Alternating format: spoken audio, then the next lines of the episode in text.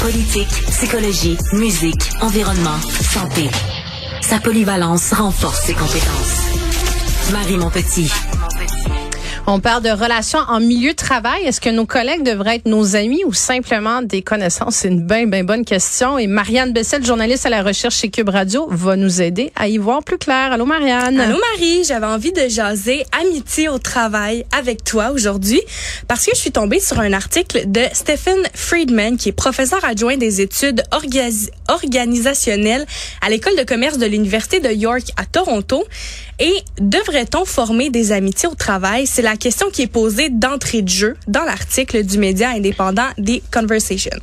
Dans le papier, on souligne que les relations au milieu de travail sont vraiment importantes et même qu'elles fonctionnent mieux quand les collègues s'entendent bien. Mais est-ce que le fait de bien s'entendre vient nécessairement dire être ami avec nos collègues? Ouais, parler autour de la machine à café, ça veut pas nécessairement dire avoir une relation d'amitié. Exactement. Et première chose à savoir, c'est qu'il y a plusieurs types d'amitiés différentes en milieu de travail et selon des recherches antérieures en psychologie et également selon l'expérience personnelle de l'auteur, il a établi quatre différents types d'amitié.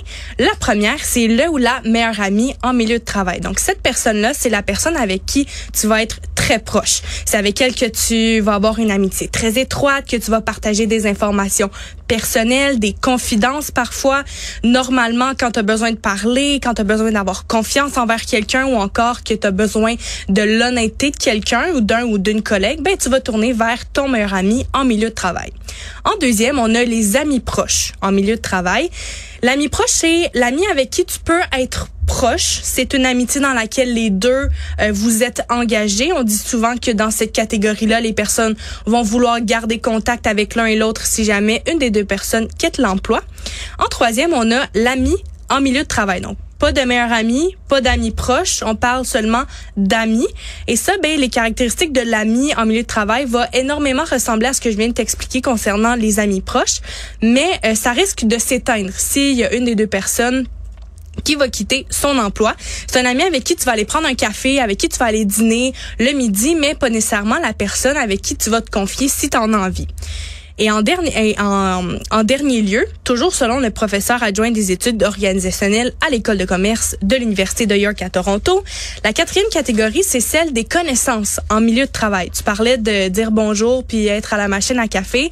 Ça ressemble pas mal à ça. Donc, c'est la personne que tu vas côtoyer au travail, que tu vas faire un sourire quand tu vas la croiser, tu vas lui dire bonjour et bye quand sa journée va être terminée, mais sans plus. Et parfois, ben, une petite une petite, une petite plaisanterie, une par-ci par-là, mais pas le genre de personne avec qui tu vas aller prendre un café. Puis on mentionne dans l'article que c'est vraiment important de faire la différence entre chaque type de relation amicale qu'on a ou encore qu'on pourrait développer parce que chacune d'elles vont pas offrir les mêmes bénéfices. Donc le fait de bien comprendre chaque type de relation est important parce que ça va nous permettre de prendre des décisions éclairées en ce qui concerne nos investissements dans ces relations-là. Est-ce qu'il y a des bénéfices qui sont différents selon les est-ce que ce sont ouais, ce sont différents selon les différentes relations? Ouais, ben pour ça je vais y aller plus de manière générale, mais le fait d'avoir des amitiés au travail et ça peu importe le type d'amitié, ça peut favoriser plusieurs choses comme l'innovation, le sentiment de sécurité psychologique et la compassion. Et même si les gestionnaires, donc ceux qui ont du leadership, vont concilier, euh, vont concilier leur leadership avec l'amitié envers leurs employés, mais ça peut encourager certaines personnes à augmenter le niveau d'adaptabilité et aussi l'humilité. On souligne aussi dans l'article que ce sont euh, des choses qui sont nécessairement, euh, qui sont nécessaires en fait dans les environnements professionnels d'aujourd'hui. Puis il y a même un des fondateurs de la théorie de l'organisation moderne, Elton Mayo, qui qui, euh, qui, a reconnu que les liens au travail étaient cruciaux pour les performances des employés. Par contre, pour que ce soit effectif, il faut qu'il y ait un échange émotionnel qui soit présent. Donc pour les pour euh, pour les performances, le simple fait de partager des informations avec un collègue, c'est pas suffisant. On doit absolument impliquer l'émotion dans l'échange et dans ce cas-ci, on va plus parler de s'exprimer ouvertement sur nos sur nos sentiments, sur nos préoccupations, etc. Par contre, petit bémol à ça, justement, le fait d'échanger et de s'ouvrir avec nos collègues, ça peut être intimidant pour certains personnes, on le sait, c'est pas toujours facile de s'ouvrir. Et non seulement ça, ben ça prend un certain investissement en termes de temps. Et là, ben, on a pas mal les deux, euh, les deux côtés de la médaille en ce qui concerne les amitiés au travail. Mais est-ce que ça vaut vraiment la peine euh, de, de développer. C'est sûr que oui, je te dirais même surtout depuis le début de la pandémie, il y en a quelques-uns qui sont en télétravail, d'autres qui vont combiner les deux, donc en mode hybride.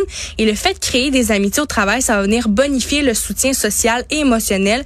Et ça, c'est vraiment essentiel parce que la relation qui est la plus bénéfique dans celle que je t'ai présentée tout à l'heure, c'est celle de la meilleure amitié parce qu'il y a beaucoup d'occasions d'échanges émotionnels. Ça va aussi augmenter le bonheur, la productivité, la motivation des gens. Généralement, les meilleurs amis en milieu de travail, ça va quand même être plus rare parce que là, elles vont exiger énormément de temps. Ça va être quelque chose qu'on va prendre du temps à entretenir.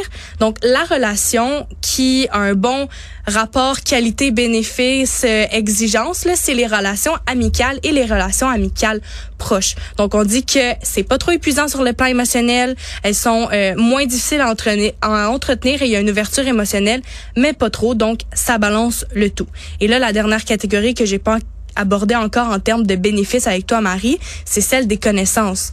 Donc, c'est la personne à la machine à café, mais c'est là on dit que c'est le type de relation qui offre aucun avantage parce que, comme j'expliquais tout à l'heure, il n'y a pas d'échange émotionnel et ça, ben, ça prend, ça en prend pour augmenter la productivité chez, euh, chez les collègues. Hum, puis qu'est-ce qu'on fait si on si on n'aime pas, un collègue, ouais. ouais. ben parce que ça peut arriver. Il y en a certains, il y en a qui vont se contenter de sourire, de, de supporter la présence, et il y en a d'autres qui vont essayer de prendre des distances avec le collègue, en particulier qu'ils ont moins d'affinité.